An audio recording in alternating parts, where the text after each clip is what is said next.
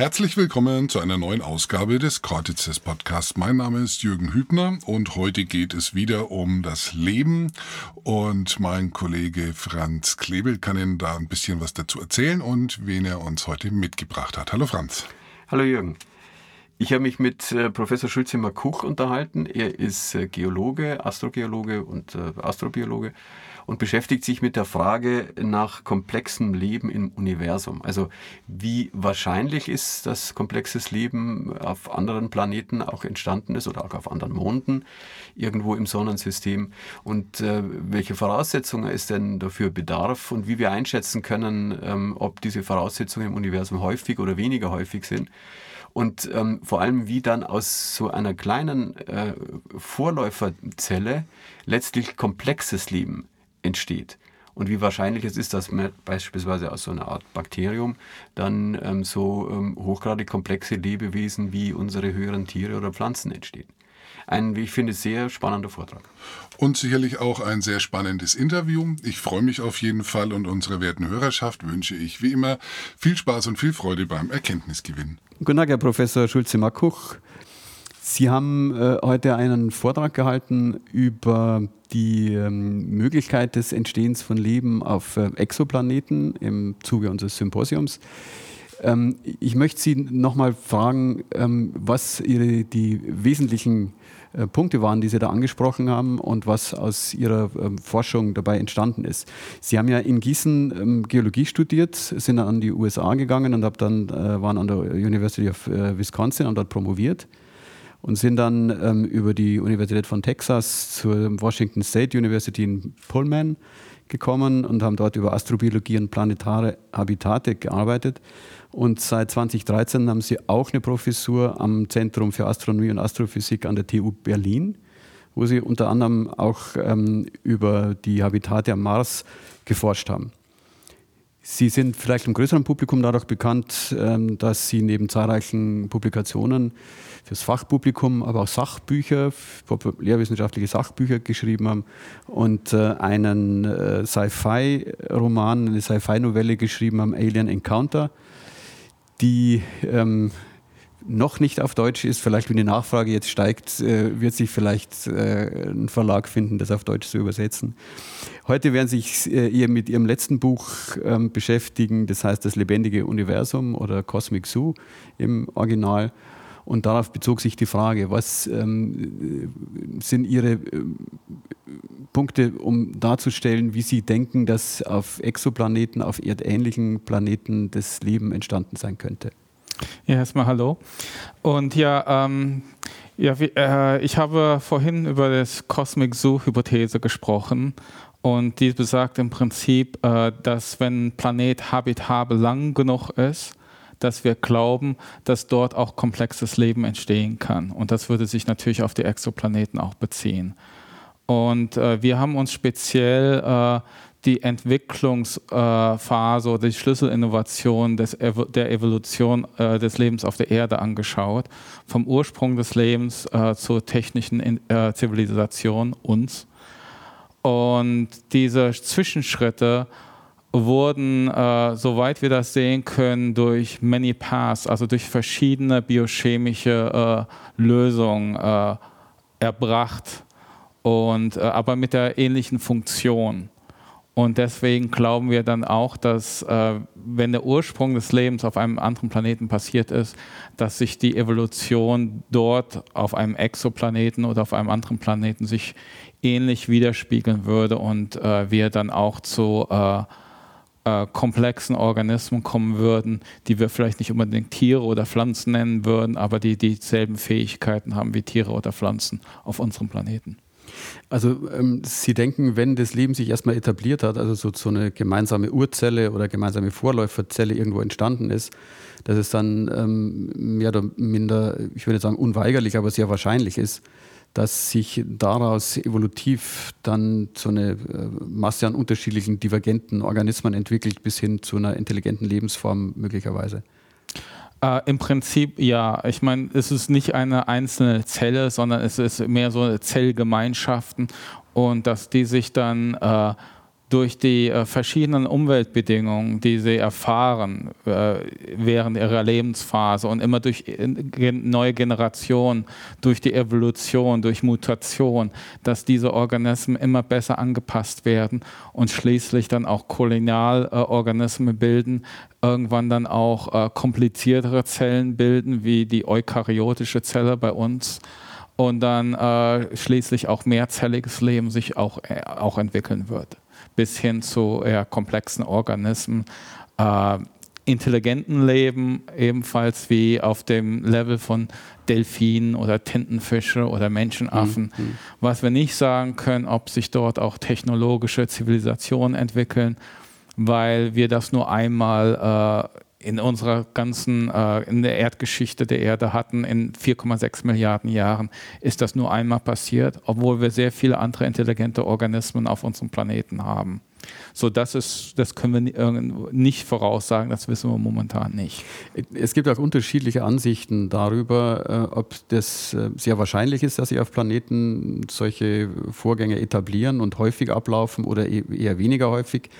Äh, Sie gehören eher zu den Vertretern, die meinen, das ist, wenn die Anfangssituationen äh, günstig sind, dann ist es eher sehr wahrscheinlich, dass wir diesen kosmischen Zoo, ähm, den Cosmic Zoo äh, äh, erhalten werden. Also dass auch auf vielen anderen Planeten im äh, Sonnensystem sowas möglich ist und dann auch äh, passiert ist. Ja, ich glaube wirklich oder ich denke wirklich, dass das Leben unheimlich adaptiv ist. Wir sehen das ja auch, das Leben auf der Erde, sich angepasst hat zu extremen Wüstenbedingungen zum Beispiel, zu extrem kalten Bedingungen, an hydrothermale äh, Smokers, äh, also unter enorm viel, vielen verschiedenen äh, Lebensbedingungen und dass sich das Leben, wenn das dann einmal da ist, dass sich das dann auch immer weiterentwickelt und äh, solange natürlich der Planet habitabel selbst bleibt. Und dazu gehören halt bestimmte Bedingungen, zum Beispiel eine Atmosphäre, ähm, dann auch ähm, Plattentektonik, also irgendein Recyclingmechanismus, mhm. dass die Nährstoffe recycelt werden. Also gewisse Bedingungen sind natürlich schon daran geknüpft. Aber im Prinzip, wenn ein Planet also für sehr, sehr lange äh, Zeiten habitabel bleibt wie die Erde, würden wir das erwarten, dass sich das dann auch weiter und weiter entwickelt, ja. Eben auch, weil, ähm, wie Sie sagen, dieses äh, Multi-Wege-Modell ähm, ja letztlich ähm, darauf abstellt, dass die, dass die gewünschte Funktion eintritt und nicht der Weg, wie diese Funktion, äh, äh, Funktion letztlich sich etabliert. So, Sie haben ja selber das Beispiel gebracht, das Fliegen, zum Beispiel über die Federn von Flö Fledermäusen oder von den Dinosauriern mit Flughäuten oder auch den Fledermäusen oder den Flughunden oder sogar Fische äh, fliegen können. So heißt, das heißt, die Funktion Fliegen wurde einfach äh, auf verschiedenen Wegen erreicht, weil es wichtig und notwendig war, in diesem speziellen selektiven Ökosystem zum Beispiel zu fliegen. Und es äh, gibt sicher sehr viele Beispiele, wo auch die Entwicklung von Augen zum Beispiel, die sind ja x-mal entwickelt worden und haben letztlich die gleiche Funktion. Richtig, und jedes Mal eigentlich unabhängig. Ja. Und das ist halt äh, selektiver Vorteil. Selbst Einzeller haben so Augen, äh, Augenspots, Eyespots. Und äh, das zu sehen oder so, wenn man in der Nähe von der Planetenoberfläche wohnt, ist halt unheimlich selektiv ein Vorteil. Und das hat sich bei sehr vielen verschiedenen Organismen entwickelt. Und äh, äh, wie Sie gesagt haben, das ist halt auch mit dem Fliegen genauso. Das ist sehr, sehr unterschiedliche Organismen. Und wenn wir uns selbst, wenn wir uns die intelligenten Organismen angucken, dass ein Tintenfisch und ein Elefant zum Beispiel ist sehr unterschiedlich oder Menschenaffe und ein Delfin. Äh, Krähenvögel oder, oder auch Papageien sind auch sehr intelligent. Also das sind sehr, sehr unterschiedliche Organismen, aber in vielen von denen hat sich trotzdem intelligentes Leben entwickelt. Mhm. Mhm.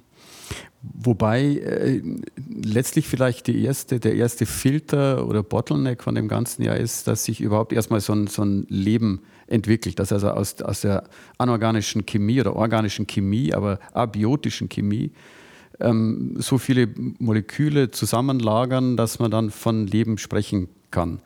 Und ähm, das ist eigentlich die äh, Voraussetzung dafür, dass das dann passiert, von, dass die dann als wahrscheinlich halten, dass nachfolgend diese evolutiven Prozesse, vorausgesetzt es ist ein äh, habitabler Planet, dass die dann fortgesetzt werden. Aber das am Anfang ist schon, glaube ich, irgendwie erstmal eine Hürde, die genommen werden muss. Richtig, und das ist, das ist eine Hürde und das ist auch ein äh, bisschen ein Schwachpunkt von der Hypothese. Hypothese ähm, weil wir halt nicht genau wissen, wie der Ursprung des Lebens passiert ist. Von allem, was wir wissen, äh, oder sagen wir so, wir sollten vielleicht sagen, was wir glauben zu wissen, ist, dass das Leben, sobald es möglich war auf der Erde, relativ schnell entstanden ist äh, dass die Zelle oder das Innere der Zelle auch dem Meerwasser sehr nachspiegelt äh, von der chemischen Zusammensetzung und äh, dass wir von diesen Molekülen, die sich da zusammengebildet haben, dass es die natürlich auch Meteoriten gibt und dass die Bausteine alle da waren, dass wir eigentlich glauben, dass es nicht so schwierig gewesen sein kann und dass sich das Leben vielleicht sogar mehrere Male äh, im Prinzip entstanden ist und sich dann die äh, best adaptierte Lebensform durchgesetzt hat und mit wahrscheinlich noch mit den gewissen äh, Eigenschaften von anderen oder Gen von anderen äh, Leben sich zusammengesetzt hat. Und das war eigentlich darwinische Evolution auch zu diesem Zeitpunkt. Äh, das ist eigentlich, was wir glauben und was die meisten Wissenschaftler, denke ich, auch glauben. Aber wir müssen natürlich sehr vorsichtig sein. Wir haben keinen Beweis, wie das genau passiert ist. Und solange wir das nicht genau wissen, wie das passiert ist, müssen wir da vorsichtig sein. So im Prinzip sehe ich das so, wenn wirklich dieses Unwahrscheinliche, dass, dass das Leben entstanden ist, so, so unwahrscheinlich ist, wie gesagt, was wir nicht glauben, aber wenn dem so ist, dann würden wir einem sehr leeren Universum leben. Aber wenn dem nicht so ist, dann leben wir, äh, wie wir das genannt haben, in einem Cosmic Zoo, in einem lebendigen Universum mit vielen Planeten und Monden, wo es äh, auch relativ komplexes Leben gibt. Ja. Ähm, wobei man immer aufpassen muss, dass man als, als Mensch äh, sehr von seiner Warte aus denkt und das Leben immer mit dem vergleicht, wie wir es kennen. Also es könnte durchaus sein, dass es äh, anders abgelaufen ist, äh, dass es auch andere Ursprungsmöglichkeiten ähm, gibt, wie das Leben entstanden sein könnte. Oder dass auch auf einem Planeten, weil Sie meinten, das, das Bestadaptiv hat sich durchgesetzt, könnte ja sein, dass es auf dem Planeten ganz verschiedene ähm, Lebensformen gibt, die sogar intelligent geworden sind, die aber aus ganz unterschiedlichen Tierstämmen ähm, äh, entstanden sind, rein theoretisch. Ich, ich weiß, Sie, Sie, sagen, Sie sind Star Trek-Fan. Äh, bin ich auch. Ich, weiß nicht, ob Sie die, die neuen Star Trek, also die letzten, äh, kennen. Die, die neueste, äh, Raumschiff Enterprise auf Deutsch, glaube ich, mit der Vulkanierin und dem Captain Archer wo die, die Hintergrund, äh, also eine der Hintergrundstories ist ja, dass die zum Planeten kommen, der von vier oder fünf Spezies, intelligenten Spezies besiedelt ist, von einem ähm, ähm äh, Planetensystem, wo also so walähnliche äh, Organismen und insektenähnliche Organismen und affenähnliche Organismen, die aber alle intelligent sind und zur Weltraumfahrt äh, fähig sind, ist natürlich Science Fiction. Aber rein theoretisch können wir das sicherlich nicht ausschließen, nur weil wir unser Beispiel sehen, dass wir sagen, okay, es gibt eine, eine Urzelle, diese LUCA, diese Last Universal Common Ancestor, der letzte gemeinsame Vorfahr, und aus dem hat sich alles entwickelt. Theoretisch könnte man sich vorstellen, dass es auch aus mehrfach gesprießt ist und die sich nicht gegenseitig aufgefressen haben, sondern nebeneinander her evolviert sind. Oder ist das eine, eine, eine romantische Vorstellung? Ja, ich glaube, es ist eigentlich eher ein bisschen eine romantische Vorstellung, muss ich sagen. Äh, weil da äh, gewissermaßen schon äh, so ein Wettbewerb äh, mhm. stattfindet, mhm. welche Spezies sich durchsetzen würde. Im Prinzip wäre es natürlich äh, schon denkbar und wir müssen uns für alle Möglichkeiten offen halten. Ja. Also zum Beispiel als Beispiel, wo wir zum Beispiel nicht denken, wenn wir als Pilze denken, dann sind wir an kleine Geflechte oder diese Pilze, mhm. die wir äh, abschneiden und genau. dann äh, uns ins, äh, zum Schnitzel drauf machen oder ja. sowas. Ja. Aber äh, in, äh, also in der Erdgeschichte gab es Pilze, die sind so groß geworden wie Bäume. Also das gab es zum gewissen Zeitpunkt auch. Also wir müssen uns wirklich äh, davon freimachen, gewisse äh, Regeln oder biologische Regeln, zum Beispiel Raubtier, Beutetier, wird es auch geben auf anderen Planeten, weil das dann im Prinzip selektiv äh, Richtung Intelligenz auch treibt weil ja, äh, ja, Anpassung verstehe. muss halt dann immer passieren und dann äh, immer besser werden und immer besser machen. Das ist so im Prinzip so ein äh, äh, Arms Race, ja, dass mhm. das dann passiert, aber dass dann die Organismen wirklich spezialisiert und ein Teil wird dann auch recht intelligent. Nur wenn dann mehrere intelligente äh, Spezies äh, existieren auf einem Planeten, werden die wahrscheinlich auch miteinander konkurrieren. Ähm, dass die nur Kumbaya miteinander machen, ist wahrscheinlich äh, unwahrscheinlich. Aber wir können das natürlich nicht ausschließen. Ja. Kann das natürlich sein. Für uns Menschen war es, dass es beides, dass wir sehr sozial sind, dass wir miteinander gut umgehen können, im Prinzip, aber dass es auch Perioden gab, wo dies nicht der Fall war. So, wir sind eine, very, äh, eine sehr äh, Species, die sehr auch im Konflikt oder so ist. Aber das, das sind halt die zwei Seiten. Aber für die meiste Zeit tun wir eigentlich sehr gut miteinander zusammenarbeiten und das uns auch die Mensch als Menschheit voranbringt. Und die schwarzen oder die Schattenseiten sind eigentlich eher weniger. Ja. Und werden immer weniger, hoffentlich. Also ich, ich verstehe das richtig, man, man, würde sich eher vorstellen, oder andersrum, wenn es einen Planeten gäbe, wo ähm, die Lebewesen wie große Zeppeline durch die Luft ähm, schweben und vom Sonnenlicht leben und einfach da so vor sich hinschweben, ist die Wahrscheinlichkeit, dass es zu ähm, raumfahrtfähigen Zivilisationen kommt, eher gering, weil es keine Notwendigkeit gibt, dort eine spezielle, wenn ich dort im Paradies vor mich hinschwebe, irgendwie eine spezielle Intelligenz oder so auszubilden, wie ich besser sein kann, weil es dieses Konkurrenzverfahren nicht gibt, das dann letztlich zu so einer Intelligenz führen würde. Äh, richtig, das sehe ich auch so. Und wenn wir uns überlegen, zum Beispiel, wir können ja auch das auf der Erde sehen mit Schlangen. Mhm. Und Schlangen haben sich nicht entwickelt, besonders intelligent zu sein. Aber die müssen ja auch nicht intelligent zu sein. Die müssen sich halt äh, ranschleichen können. Die, die, es ist gut, wenn die giftig sind, um ihre Beute zu packen und nicht mehr loszulassen. Und dadurch, da haben sie sich hin spezialisiert. Und für uns, wir sind eigentlich von unserem Körper eigentlich eine relativ schwache Spezies.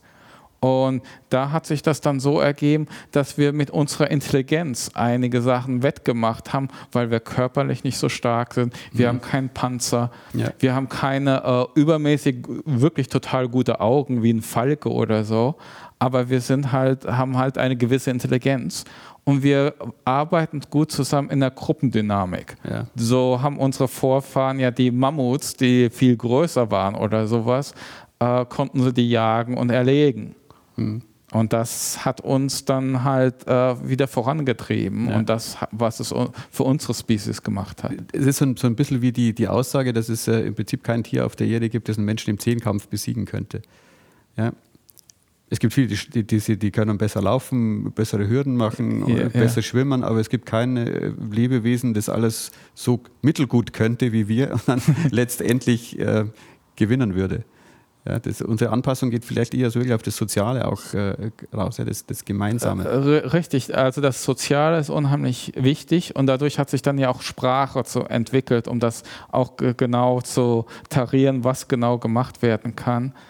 Ähm, so das ist zumindest eine, eine große Komponente davon, ja. ja. Herr Schütze-Makuch, am Schluss vielleicht noch eine, hypothetische Frage. Ähm, würden Sie damit rechnen, dass äh, wir in unserer, oder sagen wir, dass in den nächsten 100 Jahren wir Kontakt haben zu irgendwelchen ähm, außerirdischen Intelligenzen oder dass wir zumindest feststellen können, dass es irgendwo Leben, biologisches Leben auf äh, äh anderen Planeten gibt oder anderen Welten gibt, anderen Monden? Äh, also das ist eigentlich eine zweiteilige Frage. Ja, also für biologisches Leben, ja. Ich denke mhm. eigentlich, dass es äh, Leben auf dem Mars gibt, okay. dass es indigenes Leben finden, auf dem Mars praktisch. gibt. Wir müssen es nur finden und das würde äh, wahrscheinlich in sich in Nischen zurückgezogen mhm. haben, zum Beispiel in Lavahöhlen oder mhm äh, Valles Marineres in diesem riesigen Canyon, der so tief ist und so. Oder an die äh, Pole vielleicht. Äh, äh, da an Polen ist wahrscheinlich zu kalt. Aber so, so ja. an der Untergrund, mhm. vielleicht in den Salzgestein, mhm. wie in der, äh, ich mache Forschung in der Atacama zum Beispiel und da sehen wir Mikroben, die direkt Wasser von der Atmosphäre anziehen können, weil die Salze dazu benutzen. Mhm. Äh, das ist Hygro, die sind hygroskopisch, die mhm. ziehen direkt Wasser aus der Atmosphäre an und die Mikroben benutzen das.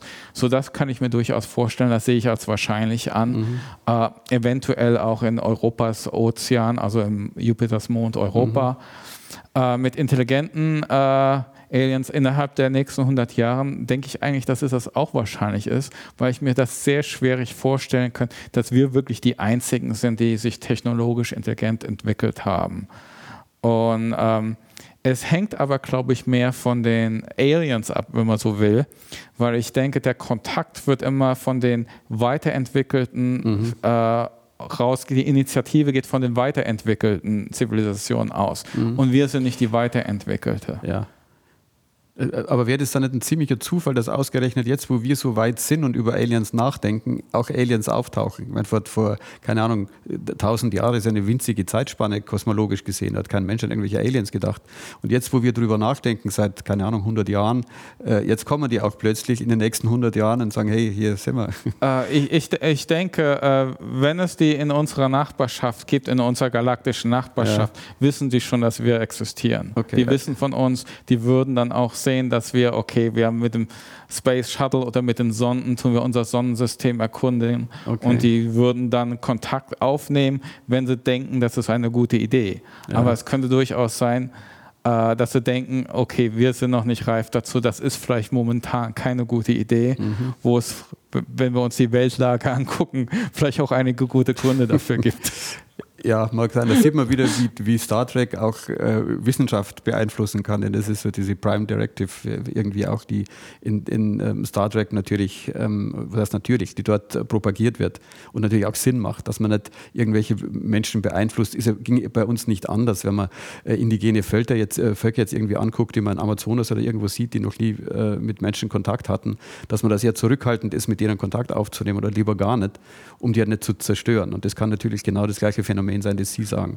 Ja, ja, ich, und ich denke, das ist nicht nur vom Star Trek, das ist halt, weil wir das sehen, wie das mit den indigenen Völkern passiert genau, ist, als, ja. die, als die westlichen Zivilisationen mit denen Richtig. Kontakt aufgenommen haben. Und ich denke, das ist nicht unbedingt was Schlechtes, aber man muss da sehr vorsichtig vorgehen und dass man da wirklich keinen Schaden zufügt. Ja. Und wenn die äh, die Alien, diese Zivilisation der Aliens, das weit entwickelt ist, also in dem philosophischen zumindest, mhm. ja, dann äh, würden die sicherlich darüber auch nachdenken. Ja. Aber es kann natürlich auch sein, äh, dass technologische Entwicklung hm, heißt nicht unbedingt, dass äh, jemand auch philosophisch oder ethisch weiterentwickelt ist. So, da müssten wir zum Beispiel auch vorsichtig sein, dass ähm, ja. wir, von den Science-Fiction-Filmen kennen wir das ja auch, äh, Independence Day oder so. Ja, so. Also da äh, gebe ich zum Beispiel Stephen Hawkins zum Beispiel auch recht. Ja. Also wir müssen aufpassen, äh, wen wir zu uns einladen. Das heißt nicht ja. unbedingt nur, weil die Zivilisation, sagen wir mal, ein paar tausend Jahre älter ist oder weiterentwickelt ist, ja. dass die, die gut ist für uns, die zu treffen.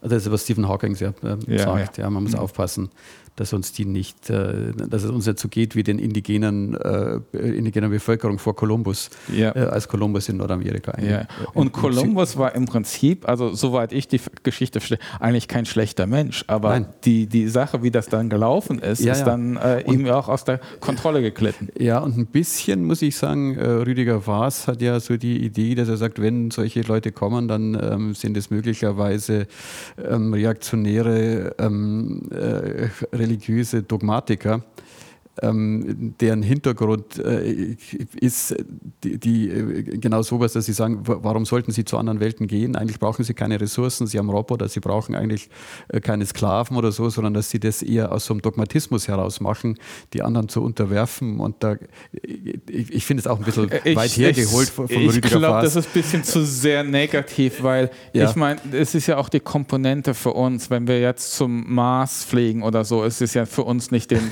den Mars als als, okay, jetzt tun wir jetzt die deutsche oder amerikanische Fahne da drauf. Das ist ja un äh, also ein bisschen davon ist natürlich da, aber wir wollen das ja auch verstehen und äh, äh, wenn, wenn, wenn es dort äh, Lebewesen gibt, die Lebewesen verstehen und Entdeckungen machen und und unseren Platz im Universum erforschen. Das ist eigentlich ja. schon äh, also Motivation genug. Das muss nicht heißen, dass ich irgendjemand anders unterwerfen will. Ja.